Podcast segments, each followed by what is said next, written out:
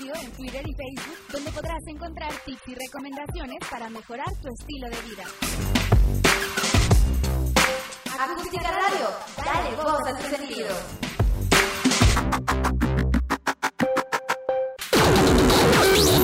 Las notas presentadas a continuación son responsabilidad de quien las presenta. Hola, ¿qué tal? Bienvenidos. Qué bueno que nos acompañes en una emisión más de Territorio Comanche, el mejor programa de análisis político de México y el mundo mundial. Mi nombre es Otorne Cáceres, soy el Villager de la ciencia política y me da mucho gusto estar aquí a través de los micrófonos de Acústica Radio. Dale voz a tus sentidos y más gusto me da recibir en estos micrófonos también a la única e incomparable reina de la democracia, nuestra queridísima Vanessa Rojas. Vanesita, ¿cómo estás en esta tarde de lunes? Hola, hola, excelente inicio de semana para todos mis comanches. Pues ya sabe que si usted muy bien informado quiere estar y de política usted quiere hablar, entonces Territorio Comanche debe de sintonizar lunes, miércoles y viernes de 2 a 3 de la tarde, solo por el Facebook Live de Acústica Radio. Dale voz a tus sentidos. Es correcto. Oye, y cuidando también nuestros puertos, nuestras aduanas y nuestros muros, el único e inigualable Rod Pichardo, el soldado de la democracia. Mi queridísimo Rod, ¿cómo te va en esta tarde de lunes? Pues mis queridísimos Comanches, con toda la actitud, arrancando la semana, hoy que es lunes, como siempre agradecido con todos los Comanches por regalarnos su tiempo en este lunes tan soleado y que seguramente al rato se nos va a caer el dios Tlaloc. Pero pues bueno, estoy muy contento de estar por acá con todos ustedes y sobre todo con muchísimo que platicar para poder interactuar con todos los Comanches, como esta dinámica que siempre estamos teniendo. Bienvenido y muy contento de estar aquí.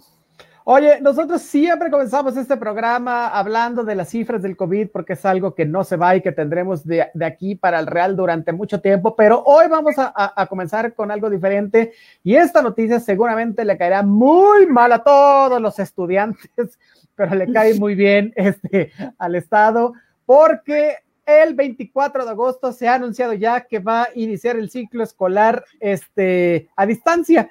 ¿No? Porque pues la, la, la, pandemia no cede y entonces el regreso a las aulas, a las aulas escolares se ha vuelto este, un poco problemático, pero ya a partir del 24 de agosto vamos a tener este regreso, dijo el secretario de Educación Pública, Estevo este, Moctezuma, ¿no? Entonces, lo que está pasando es que no se va a esperar a tener, a entrar en el semáforo verde para tener estas clases, este, presenciales. Hoy tu, se, hubo en la mañanera una conferencia de prensa este, al respecto. Entonces, el, secretario de Educación Pública decía eh, con todas sus letras que no se va a permitir el abandono este, de, la, de la escuela y para tal fin se ha firmado un acuerdo con cuatro televisoras que son las más grandes del país y que son Televisa, TV Azteca, Grupo Imagen y Grupo Multimedios. Eh, creo que la, la, menos conocida es Grupo Multimedios, pero bueno, es la que tiene eh, a Milenio Noticias, ¿no?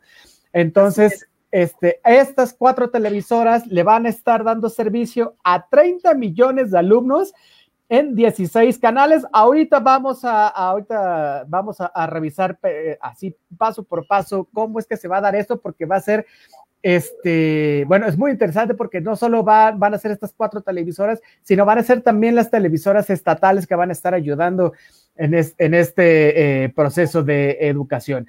Entonces, eh, también se ha dicho que las personas que eh, no tengan acceso a televisión van a poder seguir las clases por radio, ¿no? Por, pensando en comunidades indígenas que se encuentran muy alejadas, que tengan este radio. Y si no tienes radio y si no tienes televisión, de todas formas vas a ir a la escuela porque van a estar repartiendo cuadernillos y libros de texto para que este, sigas tus actividades escolares en un esfuerzo que, que se ve que es enorme. Aquí siempre en este espacio hemos hablado de lo bueno y lo malo del gobierno federal. A mí me parece que esta medida es muy, muy, muy buena. Este, van a ser, me parece, hoy, ahorita lo vamos a revisar bien, pero como 640 programas de radio en lenguas indígenas. Este, van a ser un aproximado de 4.550 programas en televisión. En esos seis canales, van a estar las 24 horas del día, no va a haber comerciales, así que nada, que me fui por el gancito, echarme una siestecita, una cervecita o a platicar con el vecinito, en fin, porque efectivamente no van a ser transmisiones de, entretenimiento. Me sorprende que vayan a tener valor curricular, qué bueno, es un gran esfuerzo el que se, el que se está haciendo y los estudiantes van a ser evaluados eh, eh, en todos los contenidos que se van a estar este, emitiendo. A partir del el día de hoy, Esteban Moctezuma se va a convertir, le va a hacer este sombra al rockstar eh, Hugo López Gatel, porque de aquí hasta el 23 de agosto va a estar de 5 a 6 de la tarde, me parece, o este hablando acerca de, lo, de la implementación de este programa en eh, los canales de televisión abierta. También se suman los canales del Estado, Canal 11, Canal 22 y otros dos canales por ahí que este, se me van. Y además, bueno, pues van a estar, eh, los contenidos educativos se van a transmitir de 7 a, de 7 de la mañana a 8 este, de la noche.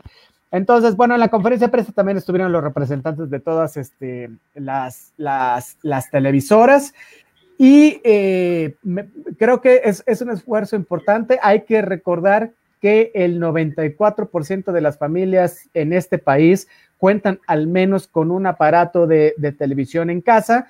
Entonces, la verdad es que es un esfuerzo significativo. Muchos se quedarán sin ver la tele o sin ver los programas que les gustan porque los niños tengan educación. Sin embargo, creo que es más importante eso que estar viendo programas de entretenimiento o cuestiones de este tipo, ¿no? Entonces, este, el, el, presidente estaba, por supuesto, muy, muy, muy emocionado por, por, por este esfuerzo.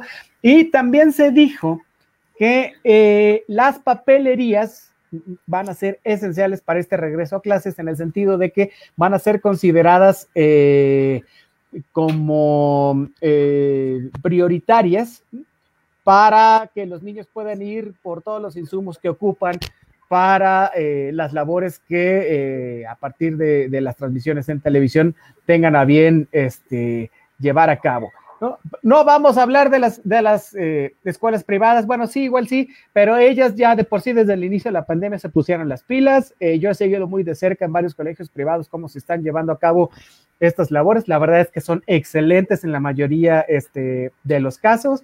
Nadie se queda sin derecho a educación. Es más, hasta, hasta me he chutado de conferencias de, de trabajos finales de niños de secundaria y prepa son muy buenas, eh, hacen muy buen trabajo y también hasta la, la salida de cursos que, que, en medio del COVID se lleva a cabo, incluso dentro de los automóviles, en fin, ¿no? Entonces, bueno, las escuelas privadas se cuecen aparte, pero esta parte de las escuelas públicas me, me, parece muy, muy loable por parte del gobierno y además me parece que en ninguna otra parte del mundo, y si no, este es, quítenme de mi error, se está llevando a cabo un esfuerzo como este. Por supuesto, en Francia, en otros lados, se están haciendo eh, las, las, clases presenciales escalonadas, pero no he escuchado de otro país que las haga a través del sistema de televisión abierta y sobre todo con las televisoras, que bueno, eh, no solo es el cuarto poder, sino que, bueno, pues tienen mucha influencia dentro de eh, las familias mexicanas. ¿Cómo ven? Mi Rod. Pues yo creo que es un esfuerzo, como bien lo mencionas, muy grande para poder eh, comenzar ya con, bueno, arrancar en materia educativa, como también lo estás mencionando de manera muy eh, acertada, las escuelas privadas ya llevan un camino recorrido en este sentido, pues porque pues ahí está el negocio, ¿no? Entonces los papás decían, ok, yo te pago la colegiatura, pero pues qué onda, ¿no? Entonces, como bien lo mencionas, desgraciadamente el mundo se mueve con, con el requete cochino dinero, ¿no? Entonces, por eso las escuelas privadas ya estaban trabajando en esta materia y sí, realmente no se atrasaron. A mí lo que me llama muchísimo la atención es que ahora va a tener que mediar más corresponsabilidad por parte de los estudiantes, los que tengan la oportunidad de contar con eh, esta supervisión por parte de algún adulto, ya sea sus padres, algún abuelo, tío, con quien quiera que se estén quedando los, los pequeños en casa, porque también muchos padres ya no están asistiendo a las oficinas, y va a ser una manera de interactuar a través de diversos medios, ya sea a través de la televisión, ya sea a través de Internet, que puedan ellos estar retroalimentándose y no interrumpir su, su educación.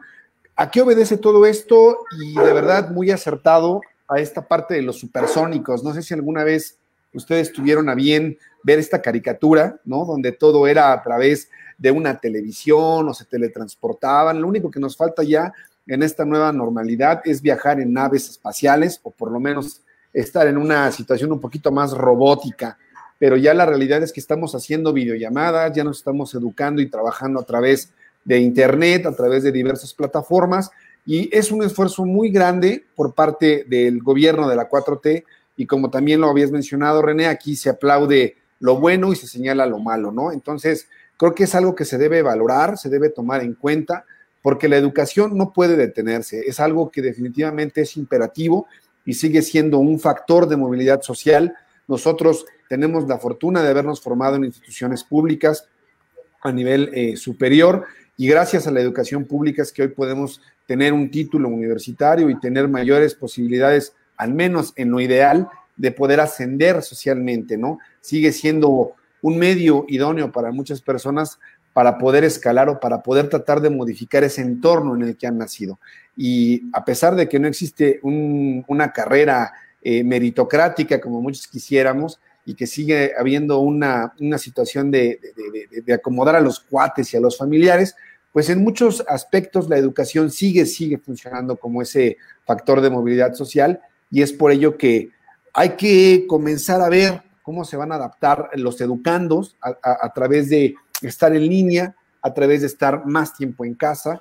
Y sobre todo, yo recuerdo, y estoy seguro que ustedes también, pues a mí todavía me tocó ir por monografías a la papelería o por un cuadernillo que te decían estilo francés o el profesional o vete por tu juego de geometría, tu compás.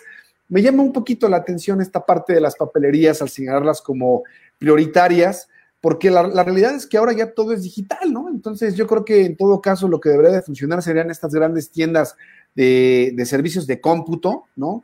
Las grandes tiendas donde tienen internet y venden todo relacionado con las tablets, impresoras, hojas para imprimir, que yo considero sería lo que va a estar en alguna manera yéndose a la alza en cuanto a una reactivación económica. Y qué bueno, espero que los pequeños negocios y esas papelerías de antaño que se resisten a, morir, donde todavía vas por tus plumas o tu cuaderno, o creo que todavía siguen vendiendo monografías y todas estas cosas, pues ojalá, ¿no? Sea a la par, a pesar de, de no estar ya, digamos, empapadas en una era digital estos pequeños negocios, pues seguramente tendrán por lo menos el servicio de impresión o el servicio de Internet para que también ellos estén a la par de lo que requiere esta nueva sociedad digital y que de alguna manera se arranque también en esa parte. Un aplauso para la 4T y qué bueno que se están haciendo estos convenios con la iniciativa privada y con las televisoras del Estado para que la educación retome su curso y los educandos sigan por buen camino. Es correcto. Yo fíjate que también en, este esfuerzo también entran las editoriales como prioritarias, todo aquello que eh, abone a la, educación, no solo las papelerías, pero sí, sí, también, también esos, estos, pequeños también eh, negocios editoriales, bueno, pues también se verán beneficiados. Pero mi carísima Vane, tú tienes la crónica del documento, ¿no? Ah, y del día a día de cómo se va a llevar a cabo esto, ¿no? Porque pues, o sea, si la transmisión es de 7 a 8, pero dice ahí que va a estar las 24 horas, que si van a estar los, los, los sistemas de televisión este, eh, estatales, que si en cable, que si X, ¿no? A ver, mi carísima Vane, cuéntanos así con, con piedritas, ¿no? ¿Cómo va a estar el asunto? Ok, este, pues bueno, uno, vamos a utilizar, por ejemplo, se va a transmitir en 14 eh, lenguas indígenas, lo cual lo hace mayormente incluyente, además de los servicios, como ya bien lo señalaste, ¿no? De Grupo Imagen Milenio, de SPR, que es eh, Imagen Multimedia, ¿no? Televisa y TV Azteca, en donde, eh, en donde hay espacios en donde difícilmente entre la transmisión de la televisión, pues bueno, se utilizará la radio. Entonces, eh, además de utilizarse libros de braille, así como también lenguaje de señas durante las transmisiones, lo cual les lo hace impresionantemente incluyente, insisto, ¿no? Y en estos, en estas 14 eh, lenguas indígenas, ¿para qué? Pues para que llegue a la mayor parte de la población. Además, se va a incluir una materia que se llama vida saludable, propuesta, ojo, desde el sector salud. Tenemos una movilidad muy impresionante, ¿no? Que está, que se tiene que combatir y entonces se va a hacer desde la educación. ¿Qué es lo que se va a combatir? Uno, obesidad, hipertensión, diabetes. Y entonces, eh, ¿cómo se hace esto? A través de, uno, tanto del plato del bien comer, así como de diferentes rutinas y ejercicios que nos van a ayudar a ir combatiendo este mal, que por eso... Oye, oye, oye, oye, perdón que te vaya parando, pero está bien interesante. O sea, va a haber clases de educación física en estricto sentido y va a haber clases sobre nutrición eh, para que no tengamos ese problema de obesidad, en fin, que va de la mano con lo que decíamos eh, programas pasados de refresqueras y comida chatarra, ¿no? Así es. Y para eso, por ejemplo, ¿no? Pues si quieres eh, dulce, pues puede ser efectivamente a través de las frutas, ¿no? Entonces ya es una, es un azúcar natural que también eh, tendremos que revisar, por ejemplo, en el, jugo de naranja, simple y llanamente. No es lo mismo tomar un vaso de jugo de naranja, ¿no?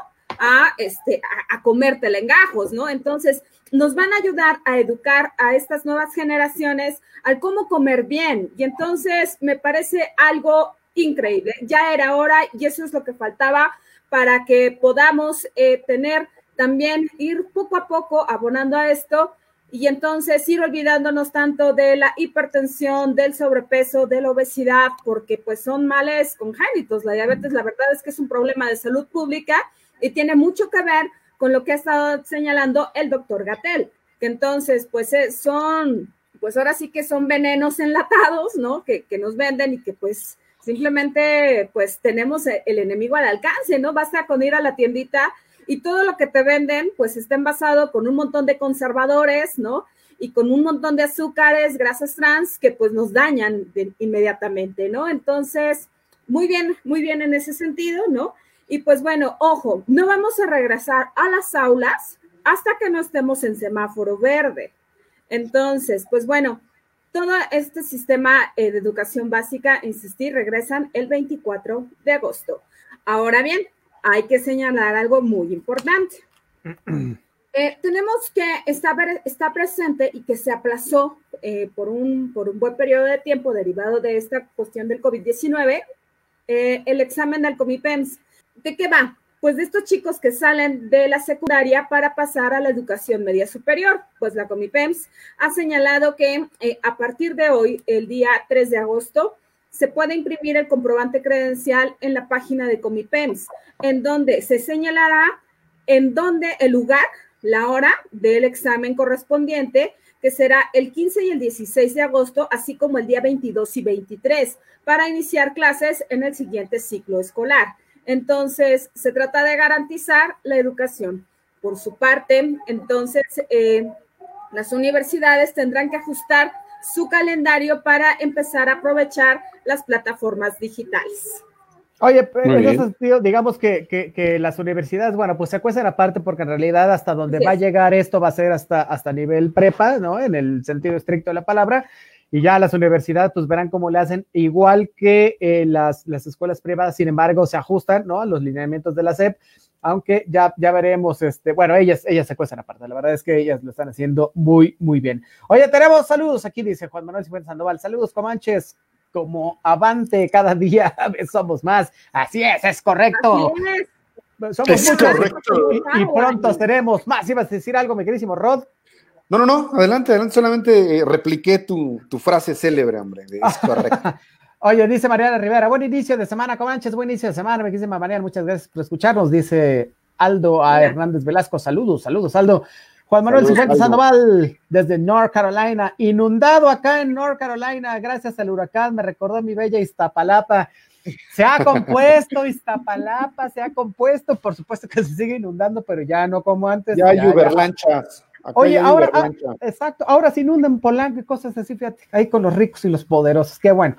Oye, dice Juan Manuel Cifuentes Sandoval, ya tendrán la monografía de los fraudes, no tarden en salir, no te apures, el 24 alguien la sube, me cae. Oye, dice Política Nata Queen, hola, saluditos, Vane. Hola, Política Nata Queen, un abrazo.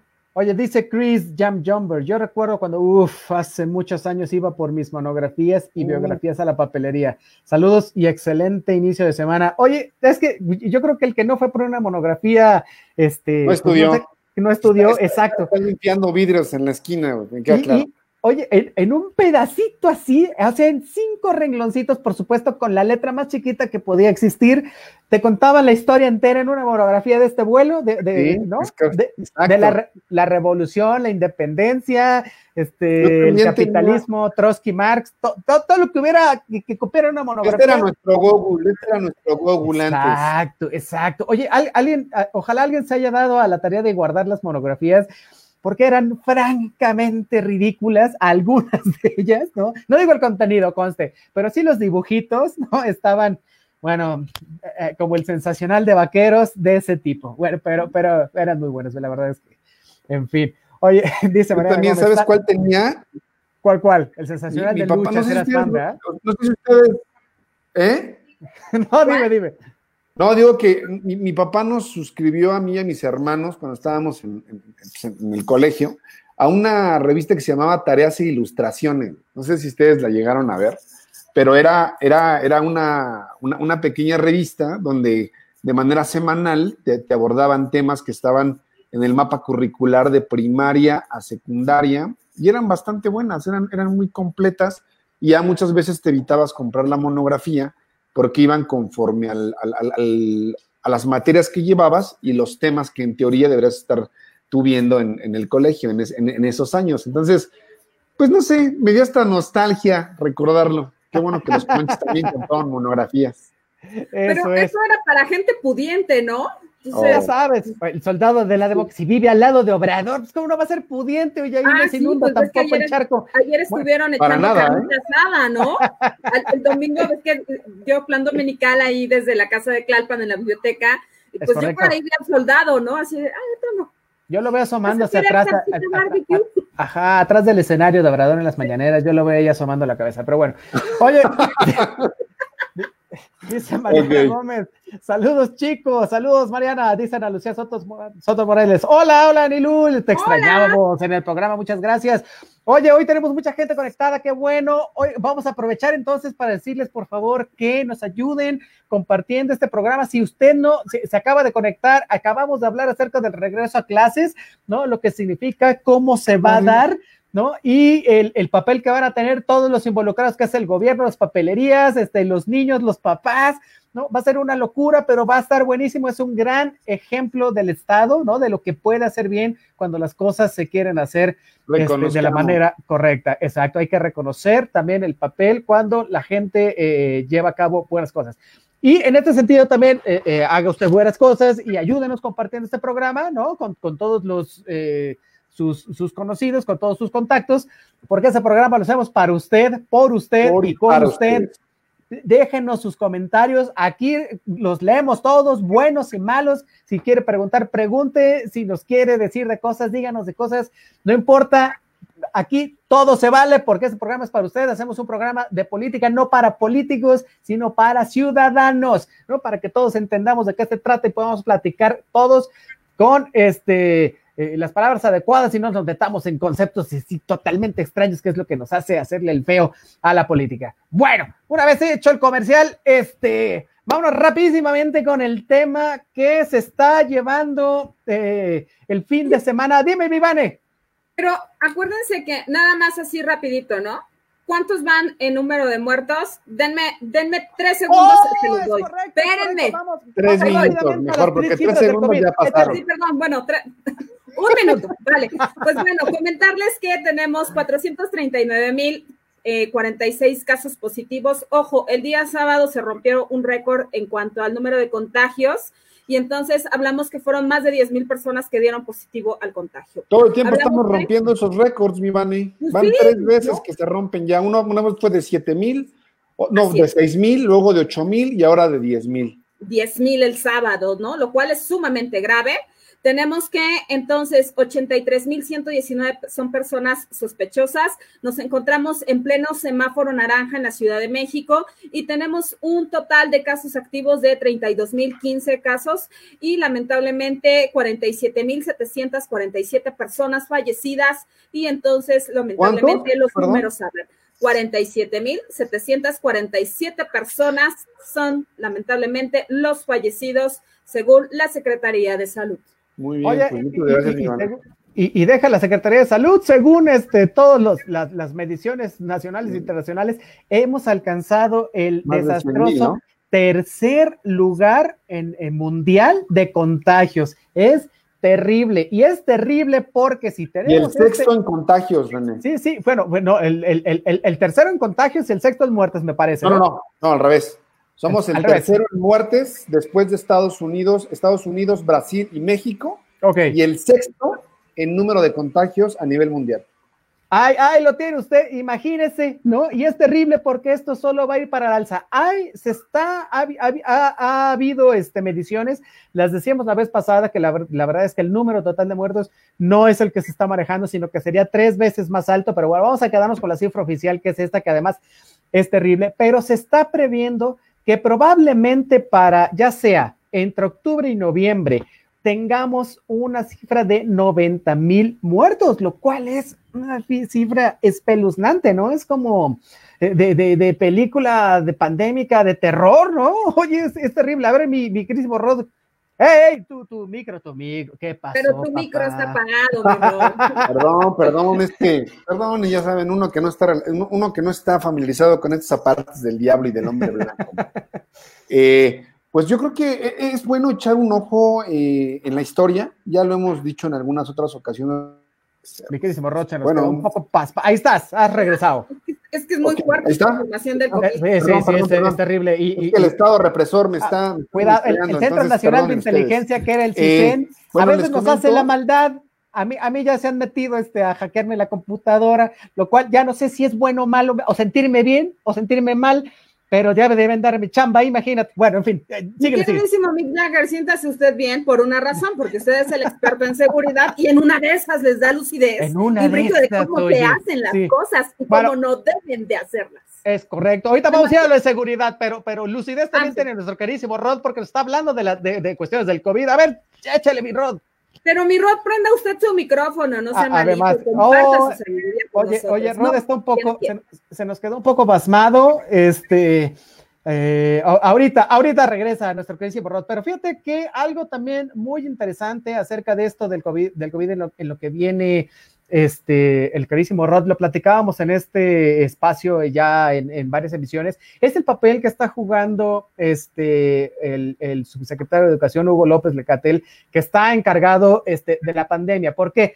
Bueno, pues porque no solo es el rockstar que sale todos los días y todos los días se equivoca en cuanto a los picos, ya no vamos a decir si está bien o está mal, porque este, pues las mediciones no, no son muy certeras y entonces eh, cada día cambian la, la manera en que las miden. Pero se metió en un rollo con esto de eh, quererle fincarle responsabilidades a los gobernadores si no le hacen caso a su semáforo epidemiológico, cuando desde el principio la Secretaría de Salud, y lo dice la Constitución, tenía la obligación hacer esta cuestión del semáforo y no le implementó de manera eh, general y federal y además de manera, este, eh, digamos, legal, ¿no? O sea, esto es lo que se va a hacer y a partir de aquí vamos a trabajar. Y ahora está metido en un zafarrancho con los gobernadores que ya pidieron su destitución, ¿no? Entonces, este, pues pobre, pobre López Gatel, porque es el pararrayos del presidente. O sea, finalmente a él es el que le caen este, lo bueno y lo malo que se puede llevar en, la, en, la, en, en, esto del COVID. Al presidente no, digo, el, su, su, pecado más grande es decir, ¿sabes qué? Pues no voy a usar tapabocas, pero el que lleva las riendas, eh, o sea, el encargado pues del, del presidente en este sentido es López Gatel y este, se está metiendo en cada show. Bueno, ahora, si usted estaba preocupado pensando en que López Gatel lo van a correr, no, no lo van a correr. Eso no va a suceder. ¿Por qué? Precisamente por eso, porque es el que aguanta los golpeteos acerca del COVID. Ahora, por ahí se está eh, diciendo cosas muy interesantes. Que también eh, López Gatel tendría, y lo hemos platicado aquí en otras emisiones, tendría estas intenciones políticas de eh, ocupar algún cargo o en todo caso que una vez terminada la pandemia el presidente lo salvara y lo mandara a cualquier otra dependencia a hacer cualquier otra cosa, ¿no? En lo que se calman las aguas, en fin. Ahora, esto es preocupante porque entonces podría ser que el papel del doctor Gatel, más allá de curar la pandemia, tengo entonces sí un fin meramente político, entonces descuide ¿no? El papel eh, que, tiene como el, bueno en el sentido epidemiológico, ¿no? Estrictamente eh, hablando. Hay otros epidemiólogos que tienen su misma función en otros países y, con eso me quiero referir, por ejemplo, a Gran Bretaña, a, también este, a Nueva Zelanda, eh, incluso en Estados Unidos, ¿no? Gente, por ejemplo, en Estados Unidos, se me va el nombre, pero ahorita se los, los averiguo, ha estado contra Donald Trump todo el tiempo y no tiene esta cuestión mediática en él todo el tiempo. Está haciendo lo que tiene que hacer, la chamba, ¿no? Y se le enfrenta al presidente. También en, en, Nueva Zelanda, por supuesto, son países más chicos y, y tienen otras, otras eh, circunstancias, pero este, se ha llevado muy bien de la mano con la primer ministro y han hecho una, una chamba asombrosa, tan asombrosa que parece que básicamente no hay enfermos de COVID, ¿no? Y en, y en Gran Bretaña decidieron que como iban mal, iban a cambiar la estrategia y no les costó gran cosa. Dijeron, ¿sabes qué? Sí nos equivocamos y sí la vamos a cambiar. Y en ese sentido tampoco ha estado bajo la lupa del reflector, lo que sí le ha pasado al queridísimo doctor Gatel. Y, mira, es que podrá hacerlo bien. Es un hombre educado, es un hombre culto, es, es, un hombre que sabe, fue en la Universidad John Hopkins, por Dios, o sea, el cuate sabe. Nada más que en este país, pues es el país de las maravillas, como bien lo dices, mi queridísimo Vane, y un día se hace una cosa y otro día se hace otra, y bueno, pues es, es terrible. Ahora sí, ya regresó mi queridísimo Ron. Síguenos diciendo, a ver, en, lo que estabas y para que nuestra queridísima Vane nos diga lo que también nos tiene que decir acerca del respecto. Ay, una disculpa con el internet, ha estado sumamente inestable, una disculpa. Eh, no es mala onda, recuérdenme de que en, lo que le, en lo que le vamos a recordar, mi queridísimo Rod, mi queridísima Vane, este, cuéntanos qué es lo que tenías. Ahorita le digo a Rod, acá en privadito, ¿en qué andamos? Viste, ah, tanto, pues tanto coraje con el internet que de verdad se me borró el cassette. Para que usted vea que este es un programa totalmente en vivo y no como otros que están por ahí grabados horribles. Ok, pues bueno, vamos a ver quiénes son los que están pidiendo ahora sí que la renuncia del, del doctor Hugo López Gatel. Pues bueno, el gobernador de Aguascalientes, que es este Martín Orozco Sandoval del PAN, el de Coahuila, que eh, tuvo una, que es del PRI, ¿no? Y que es Miguel Ángel eh, Riquelme Solís, el de Colima, que es José Ignacio Peralta Sánchez, también priista, el de Durango, que tuvo una alianza con el, con el Partido Verde Ecologista de México, con el PANAL y con el PRI, y él es Esteban eh, Villegas Villarreal, ¿no? Y entonces en Guanajuato está gobernando el PAN con Diego Sinué, Rodríguez Vallejo, en Jalisco con Movimiento Ciudadano, que es Enrique Alfaro, en Michoacán, Silvano Aureoles, en el Nuevo León, pues bueno, ya sabemos que llegó por candidatura independiente, que es Jaime Rodríguez Calderón, y pues bueno, en Tamaulipas, eh, también por el PAN, Francisco Javier García, cabeza de vaca. Ahora bien, eh, aunque hayan pedido ellos la renuncia de este, pues, del, de este hombre, de Hugo López Gatel, no quiere decir que va a pasar. O sea, Recordemos de entrada que, o sea, son nueve gobernadores, sí, tienen, eh, tienen tanto voz en, ese sentido, pero ojo, o sea, la estrategia, dijeron que lo que argumentaban es, uno, que la estrategia no ha sido la correcta, dos, que tiene mucho que ver con esta, con esta alza y baja en los picos, ¿no? Y que nunca ha sido acertada y que no hay una estrategia para paliar la pandemia. Pues bueno, la estrategia desde el inicio fue quédate en casa, ¿no? Entonces, que tenemos un país, ¿no? Eh, con una economía, eh, pues ahora sí, emergente, en ese sentido, difícil, hizo muy complicado y muy difícil el hecho de que todos se pudieran quedar en casa.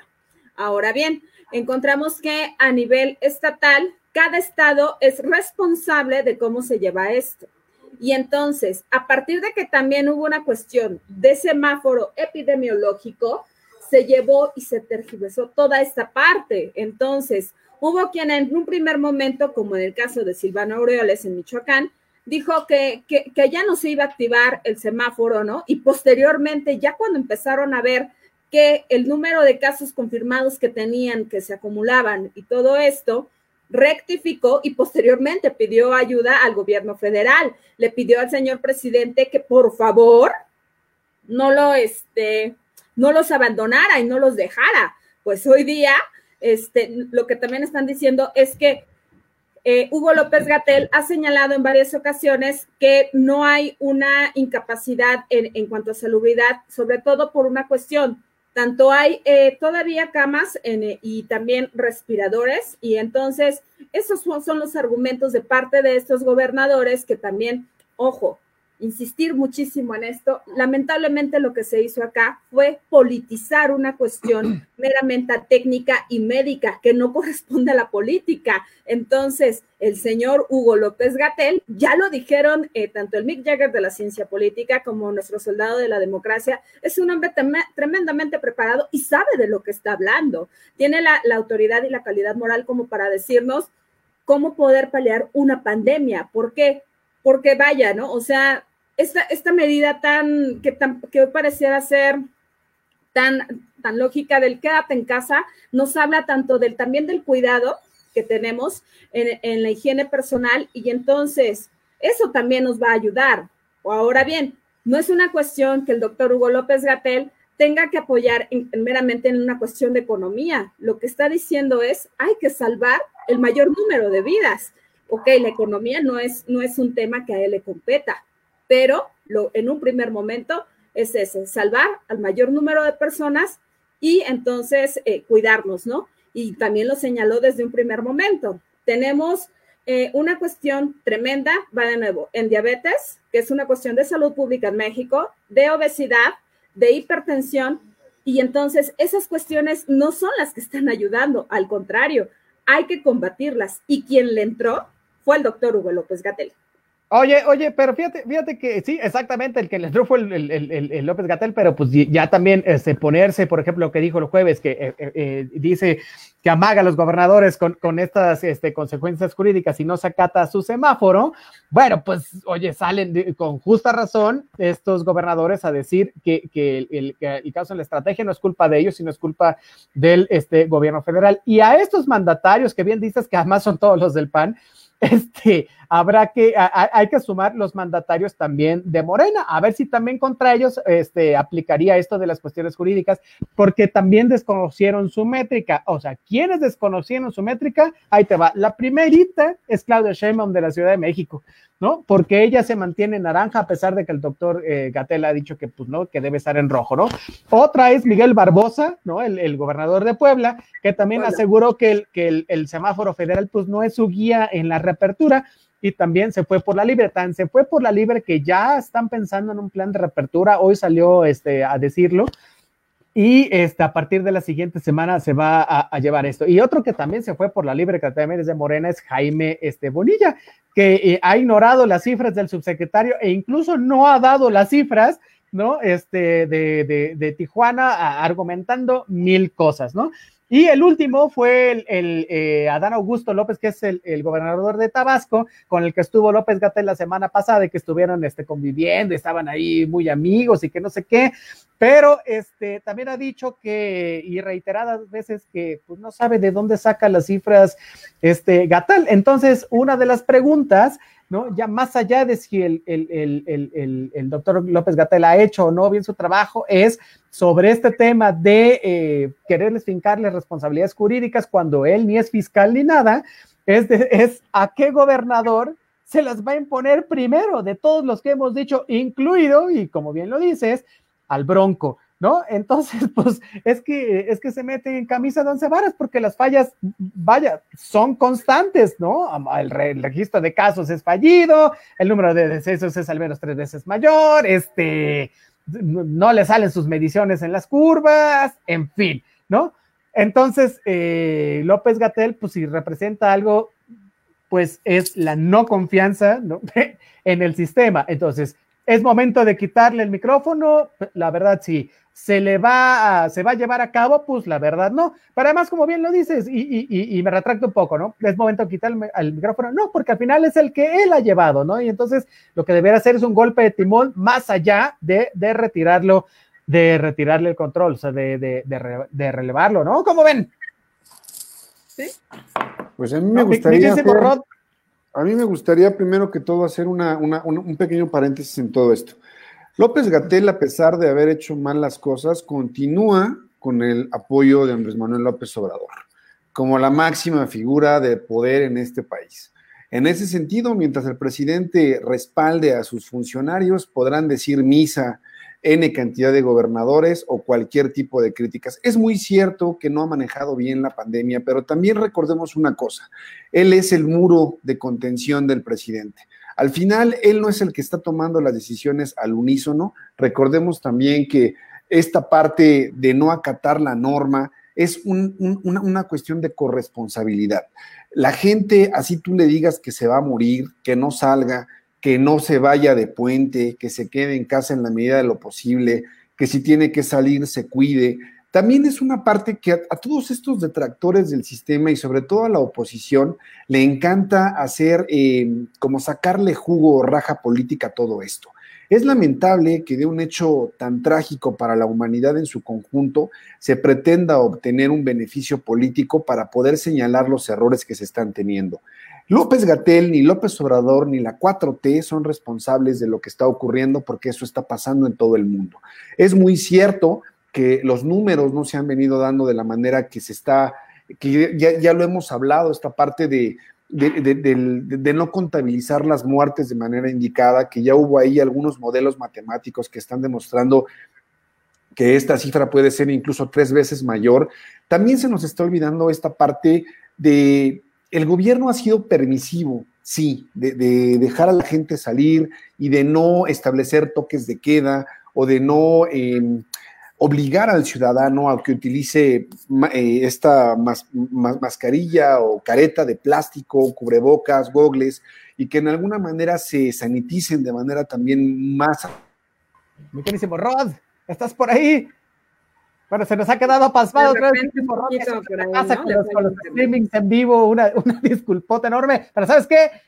Lo que estaba diciendo mi queridísimo Rod es muy cierto y lo están diciendo también este, los comanches aquí en los comentarios, así que vamos rapidísimamente con ellos. Dice Mariano Gómez, qué barbaridad, tercer lugar en contagios, es correcto, es terrible, ¿no? Y si esto sigue sucediendo, va a ser, este, bueno, la, la, pandemia va a ser tres veces más. Mi queridísimo Rod ha regresado, échale. De verdad, estoy a punto de enloquecer con, con el Internet. Muchísimas gracias por su, por su comprensión, Comanches. Pues lo que les estaba diciendo, ¿no? Aquí, aquí el, el, el asunto está en que se está poniendo la cara de López Gatel como el responsable de todo lo que está ocurriendo y tampoco es cierto. El señor ha sido inepto, sí, eso no lo podemos negar, pero tampoco podemos eh, ensañarnos pensando que él es el culpable de todo lo que ocurre.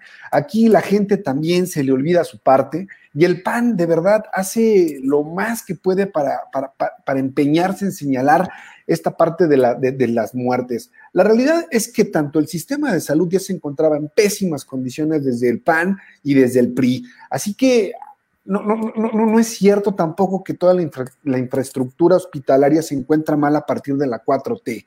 La realidad es que le dejaron el país sobre palillos y se están haciendo también milagros. Ahora, mientras López Gatel tenga el respaldo del presidente y estos gobernadores exijan prácticamente su renuncia, falta que el presidente quiera hacerlo para de alguna manera tratar de, pues, de darles gusto, de darles gusto, cosa que creo no va a ocurrir.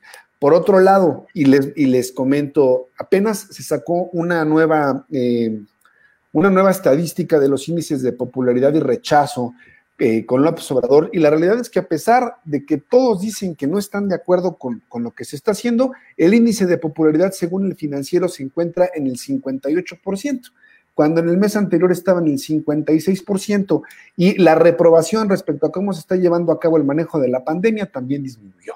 Entonces, los números a veces no son tan acertados como lo que está ocurriendo en realidad, pero también son eh, puntos de medición que podemos tomar en cuenta. Así que e, el manejo de la pandemia en estricto sentido no es solo responsabilidad de los funcionarios públicos. Ha sido muy permisivo y ese ha sido su mayor error, el no, el no obligar a la ciudadanía a que se sujeten a ciertos protocolos de prevención, eso sí es sumamente criticable. La otra parte de, no manejar de buena manera estas estadísticas, ahora que les encantan poner tablas y gráficas de Excel y, y que bajó y que no bajó la curva, yo creo que lejos de establecer un modelo de comunicación política de transparencia, ha sido producto de mofa y de risa, justo por la imprecisión de dichos datos. Yo creo que bastaría con eh, aportar los datos de cifras en cuanto a contagios, muertes y casos confirmados de manera diaria a través de un comunicado muchísimo más simple y no sé, expresar que se están haciendo de la mejor manera todas las eh, acciones encaminadas a prevenir y, a resarcir el daño de todos aquellos que se están recuperando. Por ejemplo, también se han encaminado ciertas acciones para que todos los que se han recuperado de COVID donen su plasma, porque ya se generaron anticuerpos y de esta manera se están restableciendo también esta alternativa para poder tomar en cuenta los anticuerpos que se están generando y se siga avanzando en el tema de cómo vamos a, salir de esta pandemia. Entonces, aquí no podemos, yo, yo, yo insisto, siempre se saca raja política de lo que se hace mal en, cuestiones políticas, porque todo mundo cree saber y todo mundo critica, pero no te dice cómo se debería de hacer. A mí me encantaría que en alguna, en alguna conferencia le pudiéramos preguntar a Marco Cortés, por ejemplo, que ha sido uno de los principales eh, detractores y enemigos de la 4T, preguntarle, bueno, vamos a ponernos en el escenario más idóneo. ¿De qué manera tú propones que la gente no salga a las, a las, a las calles? A ver qué, qué respuesta nos brindaría. O el PRI, a ver qué respuesta nos daría y nos dirían, a lo mejor les vamos a mandar tanquetes a su casa para que la gente no salga y les vamos a dar despensas con dos latas de atún y un kilo de arroz, como si estuviéramos en, en, en campaña electoral para que la gente se quede en su casa, ¿no? Porque la realidad es que yo creo que esta pandemia no estaba diseñada para ningún gobierno en ninguna parte del mundo y el, asunto está en que no se tenía de alguna manera un precedente en la historia moderna, al menos, de una pandemia de tales dimensiones en la que evidentemente no teníamos las herramientas necesarias para poder combatirla. Entonces, yo creo que también hay que tomar en cuenta esa parte y no empeñarnos siempre en señalar es que no, es que López Gatel, no, López Gatel es el que da la cara, nada más. Es el gobierno federal en su conjunto, específicamente con López Obrador, el que está llevando a cabo todas estas políticas públicas. Y los gobernadores son muy listos y son muy inteligentes, se lavan las manos ante una situación que el gobierno les dijo, tú vas a tener, ok, tu manejo de semáforo en tu entidad, pero lo hizo porque ellos mismos también dijeron que no se iban a sujetar a la norma. Entonces, si les dictan una norma y dicen por dónde irse, dicen que no. Pero si las cosas salen mal, entonces sí siguen al gobierno federal y dicen, no, es que tú no estás manejando bien la pandemia.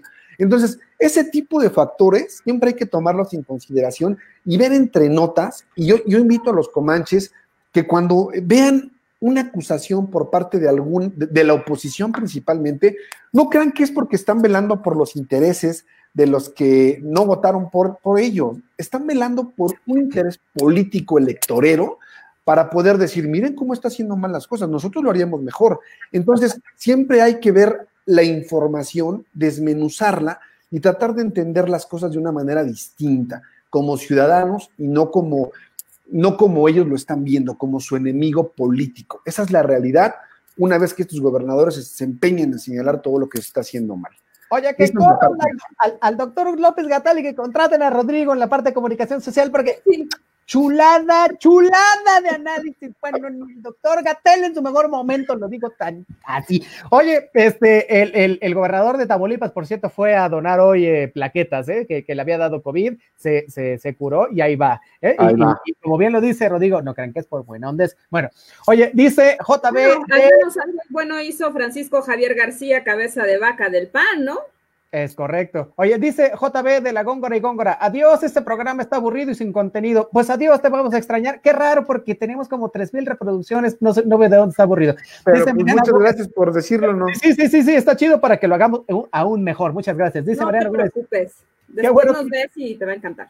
Es correcto, es correcto. Dice Mariana Gómez, qué bueno que iniciaremos clases en línea, la mejor medida, aunque represente más trabajo y autoaprendizaje. Pues creo que, que está bien para tener autodisciplina también, ¿no? Y, y además, bueno, pues hay que, hay que innovar en, este, en, en, esta pandemia. Dice Aldo Hernández Velasco, ¿checaron las imágenes de vacacionistas que ingresaban ayer por la noche a la Ciudad de México? Sí, en la carretera Cuernavaca, y era una línea era de 10 kilómetros la línea, la gente no entiende. Bueno, dice Fernando Campos, saludos, saludos, buen Fernando, un saludote hasta allá, allá por la colonia, ay Dios se me va, ¿cuál es? La Narvarte, por cierto. Dice Bevis Morris, saludos cordiales, Comanches, saludos, bellísima Bevis, muchas gracias por estar con nosotros. Dice Aldo Hernández Velasco, El comunicado de estos 10 gobernadores es más un tema político que un tema de salud pública. La cuestión de la renuncia de López Gatel es un tema que se ha tratado de politizar, dejando de lado la responsabilidad de los estados. Así es, ya nos lo explicó nuestro carísimo este, Rod Pichardo, no hay más que decir al, al, al respecto.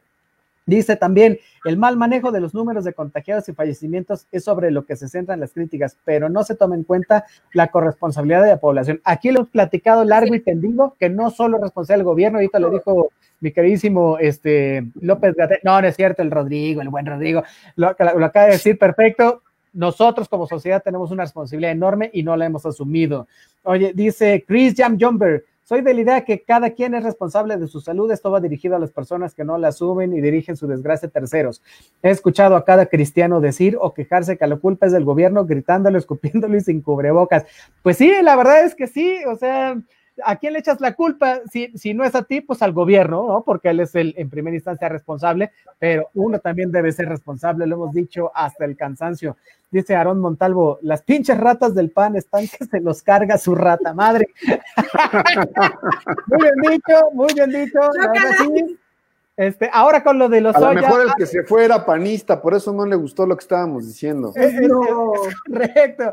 Oye, ya lo, lo, vas a ver ahorita con los Soya, ¿no? Este, y, y, y, con el caso de García Luna y todos ellos, vamos a ver a todas las, las, las ratas que van a salir del barco, imagínate. Oye, este, rápidamente, antes de irnos, vamos a tocar el último tema, que es el tema que ha estado sonando todo el fin de semana, y que es la cartura, la, la, la cartura, ¿qué tal? La cartura, ¿no? Del marro. Es, es, que aquí también nosotros acuñamos nuevos términos. Está la cartura correcto. del marro. Continúa, mi Así es, porque, porque aquí el doctor en ciencia política así lo dijo y es un nuevo concepto. Apréndase. Es ley. Punto. Bueno, este fin de semana se lleva a cabo la captura de eh, El Marro, que era el líder del el, el cártel de Santa Rosa de Lima, que se ha dedicado a el robo de Huachicol en Guanajuato y es responsable del aumento de la violencia en ese estado no solo por eso, sino porque está dedicado también a la extorsión, se ha dedicado al secuestro y se ha dedicado en menor medida, pero también lo ha hecho al eh, narcotráfico.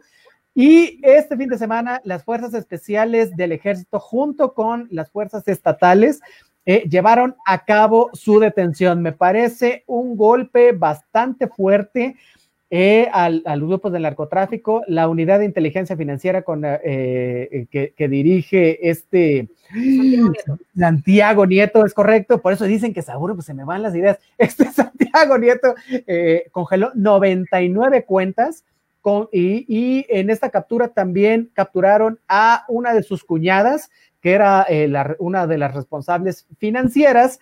Y increíble, encontraron, y esto ya fue un poco de casualidad, ya siguiendo las investigaciones, abajo, de, vamos a decir que tenían como un tipo de caballeriza, tenían, tenían comida, y abajo había una puerta escondida, y abajo de ella, en unas condiciones horrendas, tenían a una empresaria a la que habían secuestrado y estaban pidiendo rescate por ella. ¿Por qué? Precisamente porque al congelarle las cuentas no tienen con qué pagarles a todos los halcones y a toda la gente que tenían contratada. Y esto también es parte de lo que hace que Antonio Yepes Alias El Marro caiga, ¿no? Entonces, me parece que el gobierno federal hace un muy buen trabajo en esto. No quiero decir que con esto se vaya a acabar la inseguridad, no quiero decir que esto sea el parteaguas, sin embargo, es una muy buena eh, reacción de parte de alguien que se había declarado en guerra total eh, contra el Estado desde que agarraron a, a, su madre y a su hermana.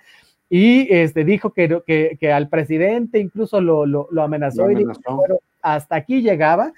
Y este, bueno, pues así las cosas y parece que ya está en el penal del altiplano, pero además de eso, este, eh, el cártel Jalisco Nueva Generación, que es el, el, el, el cártel rival, digamos, del Marro, porque no quiso este, adecuarse a sus políticas, digamos, a ser parte de su empresa, pues ahora se está lavando las manos porque entonces a decir, pues muchas gracias, vamos para allá. Y ahorita vamos a leer todo esto porque también puede ser que, como siempre pasa cuando agarran a la cabeza de, de un cártel, eh, eh, se dé una lucha intestina, ¿no? Al interior de este cárcel que, queda descabezado para ver eh, quién se queda con el poder. Y siempre estas luchas son muy violentas porque el que llega tiene que afirmar su poderío y su poderío es a través de la violencia y el dinero. Es decir, como están cogidas las cuentas, el que se queda a cargo de este cárcel, si es que alguien se queda, tiene que ser alguien que tenga para pagar y alguien que tenga las armas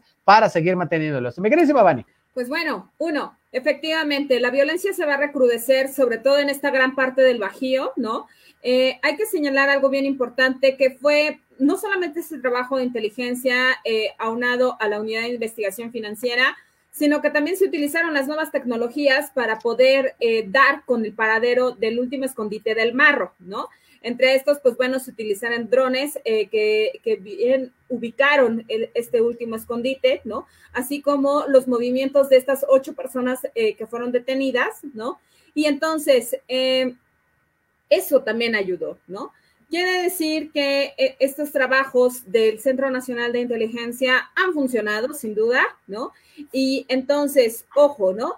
tanto para lo que va a ser Guanajuato, así como para todos los estados colindantes, se espera, de verdad, lástima y qué triste, pero un recrudecimiento de la violencia. No solamente por saber quiénes se van a quedar o quién se va a quedar al frente del cártel de Santa Rosa de Lima, que bien pueden ser eh, tanto la familia del Marro, ¿no? Eh, en, un, en una primera línea ascendente, o ya bien sea su padre o este, su hermana, bien su madre, pero también eh, pudiese ser algo muy importante, es que para esto, para haber detenido a este hombre, pues Guanajuato va, a arder y se va a poner muy caliente, ¿no? Entonces, habrá que esperar las repercusiones de manera colindante, ¿no? Tanto en Querétaro como en San Luis Potosí, como en Zacatecas, así como ir viendo cómo se van a extender, ¿no?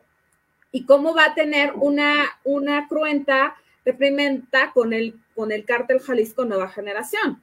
Entonces, es lamentable y, sé, de, sé, de, lo que estoy hablando porque estamos hablando de, esta colombianización al final del día, ¿no? Eh, en México sí considero que, que, estamos ya dentro de esto porque hablamos de un, ¿esto a qué se debe, no? Pues uno, a esta, a esta lamentable cuenta en donde murieron en, en un centro de rehabilitación, pues más de 26 jóvenes, ¿no? Entonces, pues una gran masacre para Guanajuato, eh, un acierto para el gobierno de, de, Andrés Manuel López Obrador, pero habrá que redoblar esfuerzos tanto con el ejército como con la Guardia Nacional y ver y esperar muchísimas bajas también de parte de estos cuerpos policíacos, ¿no? Porque, pues, eh, pues hay que decirlo, eso es lo que se viene, ¿no? Es correcto, esperemos que no. Oye, yo tengo un par de apuntes, pero primero mi queridísimo Rod Picharto acerca sobre esto. Pues mira, yo creo que es importante señalar algo. La realidad de todo esto es que el trabajo de inteligencia se, se dio de una manera en la que este tipo, este personaje, había secuestrado a una empresaria guanajuatense. Lo que ocurrió es que le estaban siguiendo los pasos y este grupo de, delincuencia, de delincuentes, este grupo delincuencial cometió varios errores, lo cual permitió con mayor facilidad su geolocalización. La realidad de todo esto es que sí hubo un trabajo por parte de las autoridades como la Guardia Nacional, la Marina, el Ejército e incluso la Secretaría de Seguridad Pública del Estado de Guanajuato. Pero también es muy cierto que cometió errores tan grandes que fue mucho más fácil poder capturarlo en la casa de seguridad donde se encontraba la empresaria. Así que un acierto por una parte y los errores de este señor por otra parte. La realidad es que dentro de todo, aquí lo que me preocupa ya no es la detención de este individuo, sino como bien lo han mencionado los dos, lo que se viene después, porque se encuentra el cártel de Sinaloa, el cártel Jalisco Nueva Generación, que ya habían estado peleando por esa plaza y que evidentemente la, lucha interna que se va a dar dentro del dentro del, dentro del cártel Santa Rosa de Lima también va a estar presente.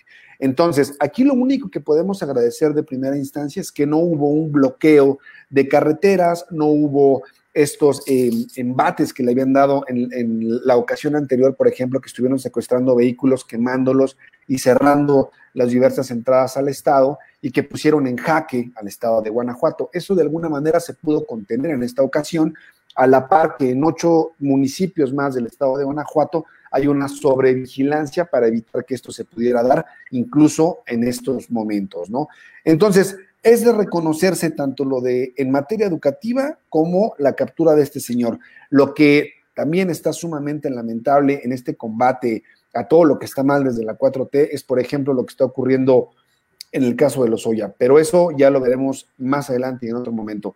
La realidad es que ahora lo preocupante y lo que deben de establecer como estrategia de prevención es lo que va a ocurrir, se va a recrudecer esta lucha por ese espacio, porque es estratégico para el cruce de drogas y otro tipo de mercancías a nivel nacional. Es, un, es un paso estratégico para que se puedan traficar las drogas. Entonces, va a ser muy importante establecer una muy buena estrategia de contención para que estos cárteles no vuelvan a poner en jaque al Estado, y me refiero no al Estado de Guanajuato, sino al Estado soberano, al Estado que tenemos como país, y en ese sentido podamos establecer buenas políticas para evitar que esto vuelva a repuntar, porque el marro, de ser Guanajuato uno de los estados donde no había delincuencia, donde había muchísimo menor índice de delitos, este señor literalmente lo volteó a ser uno de los más violentos y uno con el mayor índice de homicidios. Entonces, si un solo individuo que tú lo ves y es una cosa,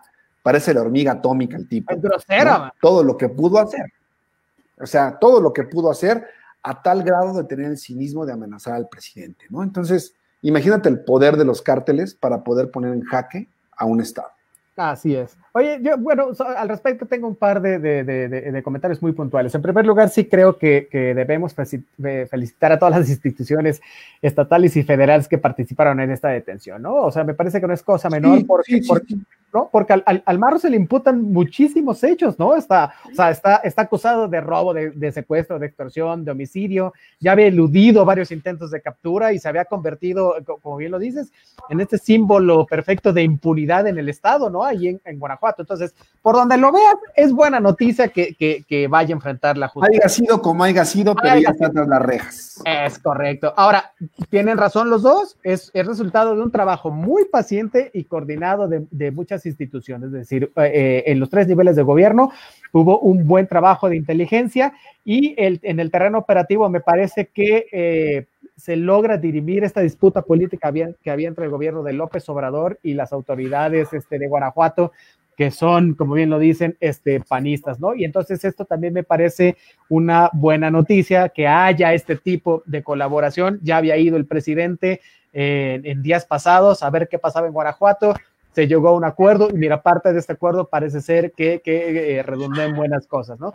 Entonces, la, la, detención del, del, del marro, este eh, eh, lo que sí no me parece muy bien es que es, es una decapitación, pues, de, de, de, un cártel, y más allá de que se les congelen cuentas o no, creo que es una eh, continuidad con los modelos anteriores de descabezar a los grupos de narcotraficantes más allá de deshacerlos completamente. Ahora, ¿es bueno o malo esto? Pues ya lo veremos en, en, próximos días. Me parece que no está mal el trabajo, como lo dije al principio, pero sí hay que aunarle más cosas a esto. Ahora, como bien lo dicen también los dos, con esto va a empezar la pacificación de Guanajuato, se va a tener, se va a detener la oleada de violencia.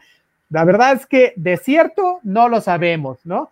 Pero francamente lo dudamos y ya lo dijimos los tres, ¿no? Después de tantos años, tantas capturas de líderes de grupos, de bla, bla, lo que hemos visto también es que cada vez que sucede algo así, hay una escalada este, de, de, violencia. O sea, no hay, no, hay un, no hay efectos pacificadores significativos. La verdad es que hay una escalada de violencia, esperemos que no se dé y que la estrategia de seguridad haya este, tomado en, en cuenta esto, ¿no? Entonces, la captura del marro significa que el, que el cártel Jalisco Nueva Generación, como lo decía al ratito, ganó la plaza, pues vamos a ver, ¿no? Este, la verdad es que en todos los estados donde hay eh, cuestiones de narcotráfico, son sistemas criminales bastante eh, complejos.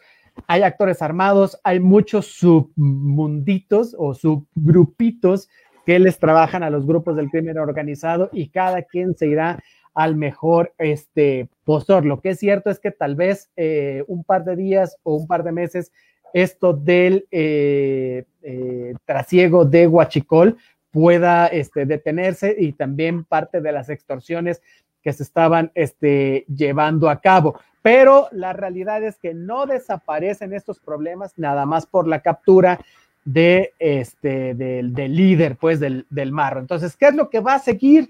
Después de esto, bueno, pues va a haber un proceso judicial ejemplar para el marro, eso sí, es, uh, igual que como lo están haciendo con los Oya, va, va, va, va a ser este, bastante eh, mediático. Y eh, yo espero que después ya de, pues, ¿cuántas décadas llevamos persiguiendo a narcotraficantes? Unas cuatro más o menos. Ya deberíamos saber que no basta con la detención de, de, ellos para tener efectos disuasivos. No es así. Lo que se requiere es justicia, se requiere que haya un pleno eh, reconocimiento del Estado este, de, de, derecho y la reconstrucción institucional del Estado. Es decir, ¿esto, qué significa? Y, ya para que pase mi querida Mavane, porque no se aguanta las ganas de decirnos también, porque este, ¿cómo pudo florecer el crimen en, en, en, Guanajuato? Porque las instituciones en todos los niveles eran permeables a la corrupción. Eso es, eso es todo. Esto los vuelve frágiles y los vuelve cómplices, ¿no? Entonces, bueno, qué bueno que, que, se captura el marro.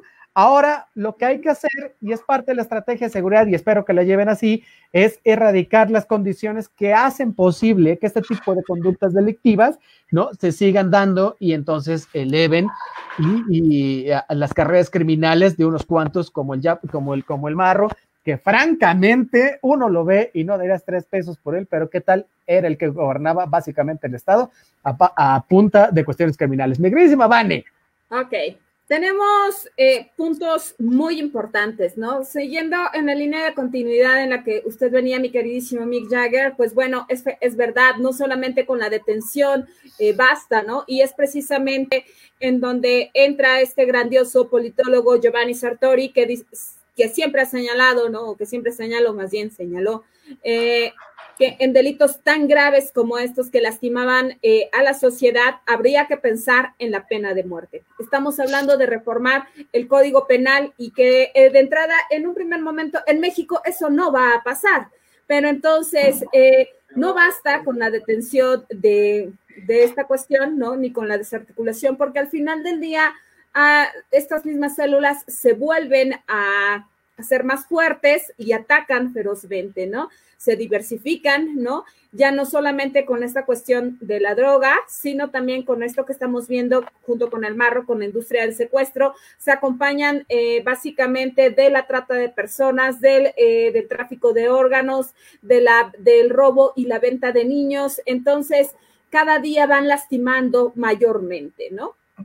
Entonces, las penas deben de ser más severas y deben de ser ejemplares, ¿no? Porque hemos visto a lo largo y ancho de la historia de México que inclusive estos mismos grupos delincuenciales, y ya sabido por todos, que siguen operando desde los reclusorios, siguen operando desde las cárceles, eh, desde los penales, eh, como el de Puente Grande y todo eso. O sea, al final del día lo único que se les hizo fue privarles de la libertad, pero gozan lamentablemente de una impunidad impresionante. Y todo esto apunta a lo que ya muy bien lo señalas, ¿no?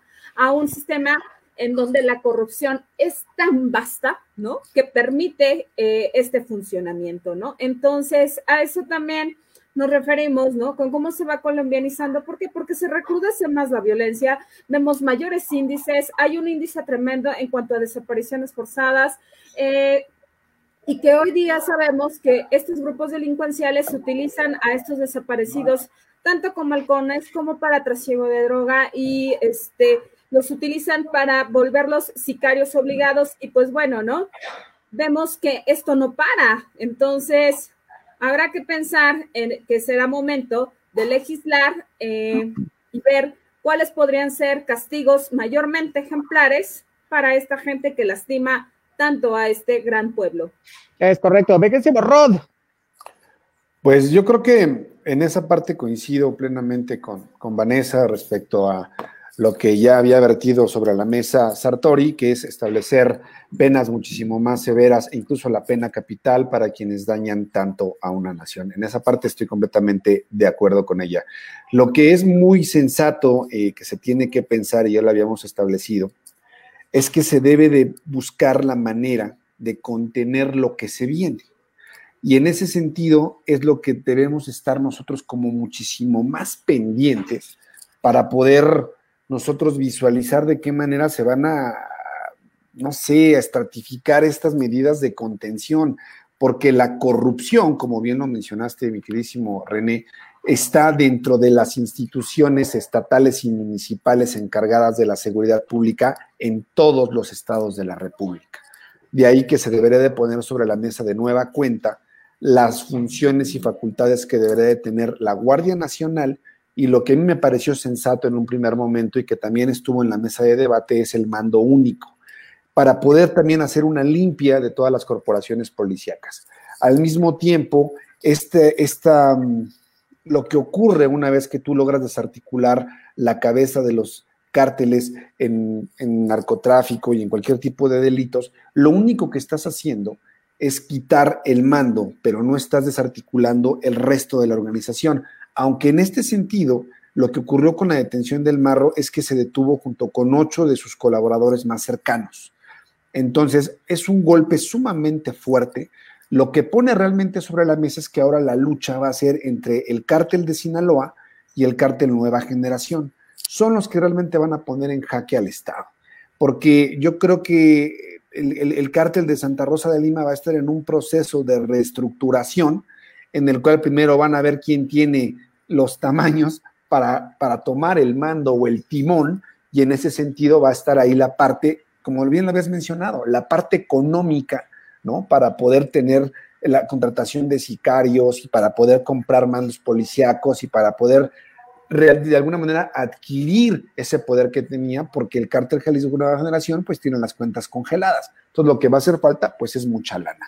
Entonces, un aplauso con todo y todo, un golpe más al narcotráfico, un aplauso para las instituciones encargadas de la seguridad pública. Yo creo que son dos aciertos importantes de señalar. El primero en materia educativa, materia de educación, y es importante también ponerlo con subrayo, ¿no? subrayándolo como debe de ser perdonen ustedes, también aquí estoy acuñando términos como el, como el roctor, como el roctor, ¿no? Entonces, aquí hay que subrayar lo que se hace bien. Y, estas dos veces, estos dos, estas dos cuestiones hay que tomarlas en consideración. Hoy tenemos más saludos, saludos a la familia Mata, Eli, Edgar, a Leo, también a Diego y a Emilio que nos escuchan allá precisamente en Guanajuato, en San Miguel de Allende, así que va un saludote. Un saludo y un abrazo. Oye, también a Patricia Parra, Sí, sí, sí. Oye, un saludote a Patricia Parra y Ángela Batancur que nos escuchan hasta el bello estado de Chiapas. Muchísimas gracias.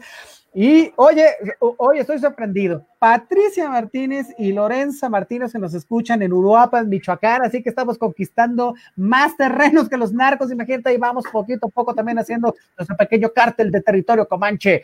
Oye, este dice, eh, ah, un saludote también a, a, a Bebis Morris y nos dice Juan Manuel Cifuentes Sandoval, allá en North Carolina, que por cierto está inundado, dice, contraproducente esa captura por casualidad del mar, ahora sí la guerra entre cárteles se va a disparar. Pues ya dimos todo el análisis, esperemos que no, pero sí hay que esperar este, un golpe de este tipo. Dice Aldo Hernández Velasco, el término de colombianización no aplica en todo su concepto en la situación mexicana. En México no hay una guerrilla narcoterrorista, no hay ataques terroristas hacia la población civil. La situación en México es una atomización, como lo ha contemplado la periodista Anabel Hernández en varios de sus libros. Y a su vez, estos grupos sin mando y sin principios se dedican a cualquier actividad delictiva para sobrevivir. Me parece totalmente correcto la estrategia de la unidad de inteligencia financiera para aniquilar financieramente. ¿Me ayudas, mi queridísima Vane? Porque se me corta aquí el el comentario. pero, Dice, me parece totalmente correcto la estrategia de la unidad de investigación financiera para aniquilar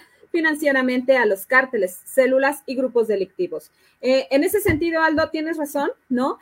Yo me refiero básicamente a la colombianización, en el aumento desmedido de la violencia, también en cuanto al lavado de dinero eh, que se da para seguir eh, con esta cuestión de, la delincuencia, ¿no? Y, de cómo se van básicamente creando nuevas formas para poder eh, seguir operando a diestra y siniestra, ¿no? Así como todo el terror que llegan a provocar en la población con sus operaciones, ¿no? Entonces, desde cómo siembran este terror en la, en la población, desde las maneras de operar en ese sentido, y es verdad, si bien es cierto, no hay una cuestión de, de contraguerrilla en ese sentido, pues no tarda, ¿eh? De verdad. O sea, inclusive tanto la, no ha bastado la Guardia Nacional, no ha bastado eh, los militares, ¿no?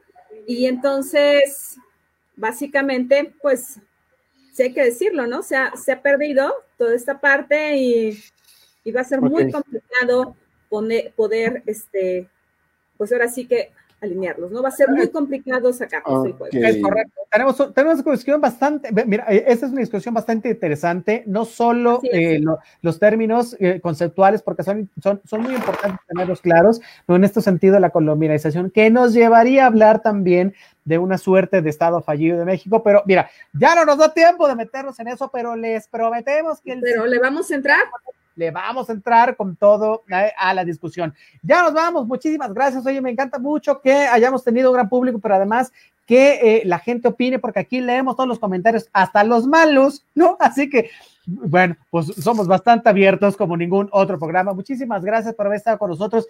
Mis queridísimos chicos, este, pues, ¿qué, qué, qué vamos a tener de recomendación para que no se nos aburra eh, la gente de aquí al miércoles y nos escuchen de 2 a 3 de la tarde? Eh, Borrón, échale. Bueno, yo, yo les recomendaría algo que la verdad me parece muy sensato para todos aquellos interesados en la política y que pues en alguna forma les gustaría como estar un poquito más enterados de este vocabulario o de cómo se estudia el poder, cómo se puede analizar la política desde un punto de vista pues muchísimo más metodológico para todos aquellos que no son politólogos, pero creo yo que Sartori siempre es interesante. Quiero pensar que aquí la mayoría de los comanches lo conoce y sobre todo debe estar familiarizado con su obra, ¿no? Es uno de los politólogos más importantes y es, eh, me parece algo sensato para recomendar. No es una lectura que tú digas, me la voy a echar el fin de semana, la neta es que no, pero si les interesa yo les recomendaría el libro de La política, lógica y método en las ciencias sociales de Giovanni Sartori nos establece muy claramente cómo podemos entender lo que es la praxis política, el discurso político, la teoría política y la ciencia política. Creo que son eh, puntos de partida para todos aquellos que les interesa la política y que, créanme, es una lectura que te deja muy en claro cosas que a veces damos eh, por sentado, ¿no? O, creemos que sabemos por una, una, una, al momento de que tú viertes una opinión, por ejemplo, en materia política, está la parte de la teoría, está la parte empírica, que es ese conocimiento que tú tienes a través de los años y opinas acerca del tema, y sobre todo lo que, pueden, eh, lo, que escuchas de los que se supone son analistas o teóricos. Les recomiendo muchísimo Giovanni Sartori, La política, lógica y método en las ciencias sociales. Mi querido Avane, que hoy viene de Blue Marilyn Monroe. ¿Qué nos tienes miércoles? Pues bueno, eh, recordando un poquito a lo que nos vamos a clavar en, en cuanto a este nuevo regreso a clases, ¿no? Y llegando un poquito a la nostalgia, miren lo que me encontré, ¿no? ¡Oh! ahí está, mira. ¿No? Acá tengo otra. Ok, tú te diste la tarea, me parece maravilloso. Te un 10. Oye, hay que guardarla y estas, y estas seguro las puedes empeñar este, en el precio de la historia y te las compran en miles de dólares. Estoy seguro. pues bueno, ¿no? Entonces, pues vamos a echarnos un clavado todos a la nostalgia, ¿no? Y busquen sus, monografías correspondientes, porque recuerden que ahora las papelerías van a ser de, o sea, prioritarias en este regreso a clases, ¿no? Entonces, pues llévelo, llévelo, bonito y barato, ¿no? y entonces, pues bueno, para esta tarde lluviosa, ¿no? Que está ya así anunciándonos todo, esto, Modern Love, que está en, en Prime, y es una muy buena serie este, neoyorquina sobre estas nuevas formas del amor, ¿no? Y cómo se encuentra. Y a veces, pues, requerimos eh, en este contexto, ¿no? Y pues bueno, pues eso para estar de aquí, a, eh, de aquí al, miércoles, que nos vamos a volver a ver, pues está bastante sabroso, ¿no? Mi queridísimo Mick Jagger de la ciencia política, ¿qué tiene usted para nosotros? Oye, ya, ya que están recomendando cosas para entender conceptos políticos, pues está también recordando al buen Norberto Bobbio, váyase al diccionario de política ¿no? Y ahí vienen todos los términos políticos si es que usted quiere meterse en una lectura interesante, hacer conceptual. Y si no, pues aquí se los explicamos de todas formas. Digo, yo no entiendo qué significa tal cosa. Aquí se las explicamos con peras y manzanas eh, de una manera sencilla, porque los políticos las explican para que uno no las entienda y nos puedan dar vuelta, pero ¿qué cree? Que aquí sí las sabemos, entonces nosotros se las explicamos bien. Esa es una. Y la otra es que le quiero recomendar que vea el, el video que acaba de subir nuestra queridísima Elizabeth López Reyes, que es nuestra colaboradora en lengua de señas mexicana, a propósito de lo que nos dijo nuestra queridísima Vanessa Rojas, de que eh, las clases también van a tener este, este, este, pequeño recuadro donde se va a poder aprender también a partir de, de la lengua de señas. Y subió un video y también este, haciendo la, la lengua de señas de, un, de una canción, no le voy a decir cuál para que la vea, buenísimo, y ahí vienen los datos si usted quiere aprender la lengua de señas mexicanas. Entonces yo le recomiendo eso para que esté entrado de aquí el miércoles, vea Mother Love y lea el libro de Sartori, bueno, pues ya, ya, ahí se mantiene bastante ocupadito, ¿no? entretenido y aprende. Muchísimas gracias por estar el día con nosotros. Oiga, espérense, espérense. Mis redes sociales, que es Otto René Cáceres, así, suavecito, en todos lados. De, métase a mi canal de YouTube, ahí están todos los programas por si se los perdió y los puede revisar con calma, también cuestiones de artes parciales, ahí también las puede revisar, y este, cuestiones académicas también, entonces está súper completo. Esas son mis redes sociales, me encuentran ahí en todos lados y en el Buró de, crédito. de crédito. Es correcto, y como a los comaches siempre se los olvidan, ahí vamos otra vez. Tigre se borró tus redes sociales. A ver, mis redes sociales me encuentran como Rod Pichardo. En Facebook me encuentran como arroba maquiavelo80 o también como Rod Pichardo en Twitter. En Instagram me encuentran como rod.pichardo82. Y por favor, no olviden seguirnos en la página de Instagram en Comanche-territorio, así como en la página de Facebook en de Facebook de Territorio Comanche y también denle like a la página de Territorio Comanche y a la página de Acústica Radio.